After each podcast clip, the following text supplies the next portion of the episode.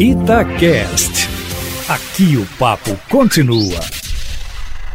Os três times no top do Campeonato Brasileiro têm técnicos ou tinham técnicos estrangeiros. O Internacional, o Flamengo e o Atlético. Dois candidatos diretos nesta segunda-feira acabam de perder ou demitir os seus treinadores. Perder deve ser a palavra mais certa para falar sobre a saída do Codê, do Internacional. Ele preferiu deixar o Internacional, eh, fez algumas críticas ao não atendimento de reforços da diretoria. O Codê está indo para o Celta de Vigo da Espanha. E o Domi, o técnico do Flamengo, depois de duas goleadas, uma para o São Paulo, outra para o Atlético ontem, e pela maneira como o time se comportou mal tecnicamente em campo, o Flamengo não teve mais paciência e acabou demitindo o Domi. O Flamengo, nesse momento, ainda não sinalizou quem assumiria o time a partir de agora no Campeonato Brasileiro.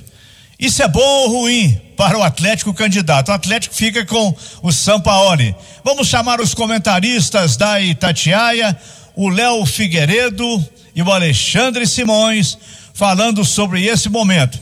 E também hoje tem jogo importante do Cruzeiro. Boa noite, Léo Figueiredo. Boa noite, Emanuel. Boa noite a todos. Pois é, para o Galo, eu sinceramente acho que uma notícia é boa, a outra não. Eu acho que a saída do Cudê e a provável contratação do Abel Braga pelo Internacional, eu não vejo um futuro muito brilhante para o Inter, não. Isso, com todo respeito ao Abel, a história que ele tem no futebol brasileiro, a história que ele tem com o Inter, mas os últimos trabalhos do Abel Braga foram muito ruins. E mostra que o Internacional não procura, não tem um perfil de futebol, porque o Abel é muito diferente, tem um método de trabalho muito diferente do Eduardo Cudê. É, essa notícia pode ser boa para o Galo, pode ser boa para o América, inclusive, porque na quarta-feira tem o Internacional contra o América. A troca no Flamengo, que também é provável, se o Rogério Ceni deixar o Fortaleza para ser treinador do Flamengo, eu acredito que o Flamengo pode ter um up, sim. É, acho a, a, demissão do, do Domi muito na conta da diretoria, tanto a escolha dele quanto a demissão. É importante salientar: Flamengo tomou de 4 a 1 para o São Paulo, mas o Volpe pegou dois pênaltis. Flamengo tomou de quatro para as fantásticas, a defesa do Atlético e o Galo fez um grande jogo. Então o Flamengo não tomou de quatro para o time da esquina, não. O Flamengo tomou de quatro para um grande time, assim como ele no Campeonato Brasileiro. Então a, a troca Domenech por Rogério Ceni para o Flamengo, eu acho que é muito boa. Rogério Ceni tem se mostrado um bom treinador no Fortaleza. Passagem dele pelo Cruzeiro fulminante e atrapalhada, né? Não mostrou nada, mas nada também que possa é, condená-lo o trabalho dele. Acho que o Flamengo pode melhorar com o Rogério.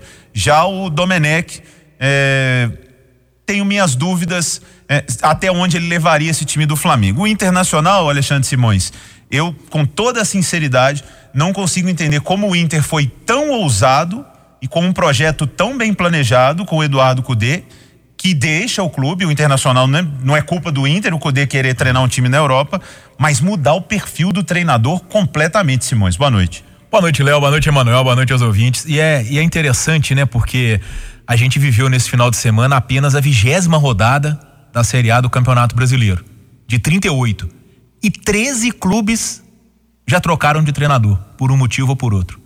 E a gente pode ter 14 se for concretizada a ida do Rogério Ceni para o Flamengo. Então quer dizer, só o Atlético, o São Paulo, o Fluminense e o Grêmio, nesses que estão na briga, o Santos, o Fortaleza e o Ceará não trocaram de treinador.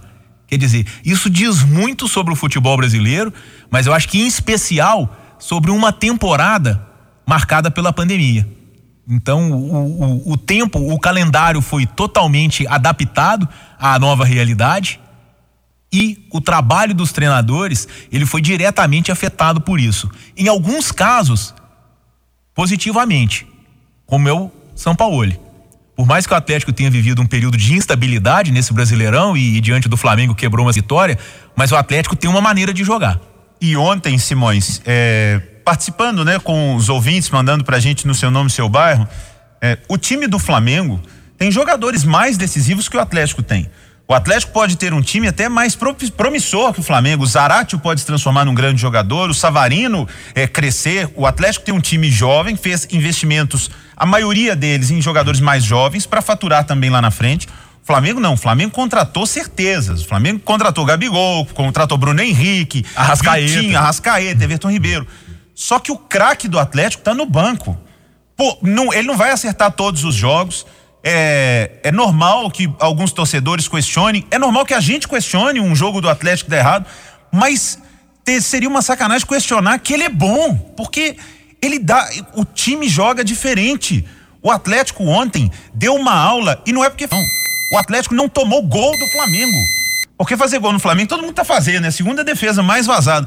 Mas o Atlético não tomou gol, ele mudou o esquema, ele jogou com três zagueiros e isso funcionou perfeitamente. Então, que bom para o Atlético que o Sampaoli permanece. Sim, ô, Léo, e eu percebi uma questão também que eu acho que é muito importante e talvez possa provocar um amadurecimento do Atlético e do São Paulo para esse segundo turno de campeonato brasileiro, que sempre é muito mais duro, porque os clubes já têm os seus objetivos definidos e as partidas são sempre decisivas. O que acontece? O Sampaoli saiu do jogo contra o Palmeiras reclamando que o Palmeiras jogou no contra-ataque. E o Atlético, diante do Flamengo, teve um contra-ataque mortal. Exatamente. E com oito minutos, já tinha praticamente decidido a partida. Você abre 2 a 0 num clássico, é muita diferença. Né? E aí, o que que acontece?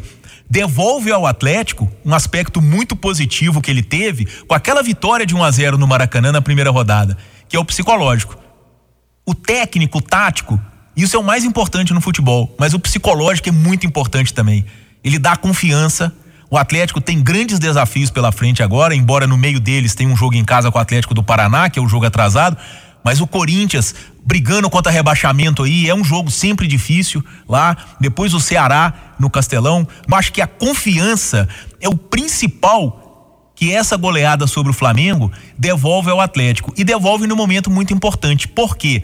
Porque os dois adversários principais que ele tinha na briga pelo título, e se a gente for pegar isso logo, desde o, da metade do turno, o Inter desde o início, mas o Flamengo mais da metade, o Internacional e o Flamengo estão passando por crises, e não há como negar. O Flamengo vive uma crise e o Internacional outra com a saída do Cudê. E o Atlético passa a ter confiança no momento em que podem surgir novos adversários, como o Palmeiras, São Paulo, como São Paulo, como o Grêmio. Então, o foco do Atlético pode mudar e ele pode ter concorrentes que estão vivendo o quê? Um momento de ascensão no Campeonato Brasileiro. E para ele é muito importante ter essa recuperação psicológica para poder encarar de repente uma nova batalha contra outros rivais na briga pela taça. E uma informação importante no Galo é que o Vargas já está no bid, tá me mandando aqui o Cláudio Rezende. Por falar em confiança, Emanuel e Alexandre Simões, já mudando aqui o rumo da conversa para o jogo do Cruzeiro hoje contra o Guarani, a gente pode usar uh, a mesma questão. O treinador, a confiança, o Filipão não está tido e havido como um grande treinador tecnicamente, taticamente falando, nesse momento. Mas o Filipão tem uma história absurda no futebol. E o Filipão estava é, meio que esquecido, né? Depois do título com o Palmeiras e tudo, ah, não, o Filipão já passou dos 70, acho que agora vai, já ganhou tudo, já tem dinheiro demais. Ele aceita pegar o Cruzeiro no pior momento da história do Cruzeiro. E ele chega com os pés no chão, dando uma aula de humildade, dando confiança para o time, que ainda tem que evoluir, mas que em 12 pontos ganha 10, Simões. Esse time não estava ganhando nem treino coletivo. Pois é, Léo, e é interessante pelo seguinte, né? Eu até falava isso com o Bahia ontem, e ele é muito mais capacitado, capacitado do que eu para poder tratar do assunto, mas eu vejo esses dois jogos em casa que o Cruzeiro terá hoje contra o Guarani e o da sexta-feira, dia 20 de novembro, e esse período pode ser muito importante para o Filipão. Né? Esses dois jogos contra Guarani e Figueirense, como os jogos que podem significar a esperança para o Cruzeiro. Acredito que se o Cruzeiro consegue vencer essas duas partidas, ele chegará ao meio da tabela e poderá sim sonhar com uma aproximação do G4 e uma briga na reta final da competição. Que o Cruzeiro vive dentro de casa, amparado por um treinador. O, o Filipão, ele é tudo, né? Ele é o para-raio e, e ele sabia disso quando ele veio Porque o, o currículo do Filipão, talvez o Tele tenha no, no, futebol brasileiro, não sei, mas o cara é campeão de tudo, campeão do mundo com a seleção, é campeão da Libertadores, é campeão brasileiro, é campeão da Copa Mercosul, é campeão da Recopa Sul-Americana, é campeão da Copa do Brasil, alguns desses títulos mais de uma vez. Então, de repente, esse treinador chega para comandar um time que estava na zona de rebaixamento da Série B e mostra uma capacidade de promover uma reação que ninguém acreditava. Ninguém, ninguém, acreditava. Então, acredito que este trabalho no Cruzeiro ah, pode marcar ser um capítulo a mais na história do Filipão, no futebol. Por mais que seja uma Série B. E vejo o Filipão tendo uma posição muito importante em relação à formação de jogadores no Cruzeiro. Porque a gente comentava ontem, na mesa redonda, a questão do Ayrton. Uhum. Era um jogador que tinha uma produção e não conseguia fazer gol. De repente ele começa a fazer gol. E fazendo gols mais difíceis do que os que ele perdia. Isso tem alguma coisa a mais. E eu acho que essa coisa a mais é justamente a presença do Filipão. É diferente o jogador estar comandado pelo Ney, pelo Enderson, não diminuindo os dois, mas é muito diferente o cara ter, ter por trás dele um Luiz Felipe Scolari. E eu acho que esse aí pode ser realmente um, um, um a, o passo decisivo do Cruzeiro nesse processo de transformação que ele precisa. É muito difícil, é muito complicado, mas ter o Filipão participando desse processo vejo como uma coisa muito positiva. Diria, Emanuel, que o Filipão está trazendo ao Cruzeiro o direito de sonhar? O Filipão, ali no espaço reservado para os treinadores, ele impõe respeito. O Filipão, ele tem uma passagem maravilhosa pelo futebol, teve uma passagem anterior pelo Cruzeiro e teve uma coragem muito grande porque não foi pelo dinheiro, não. O Filipão está realizado mil vezes na vida, não vai ter tempo de viver para gastar o dinheiro todo. Ele assumiu esse compromisso com o Cruzeiro.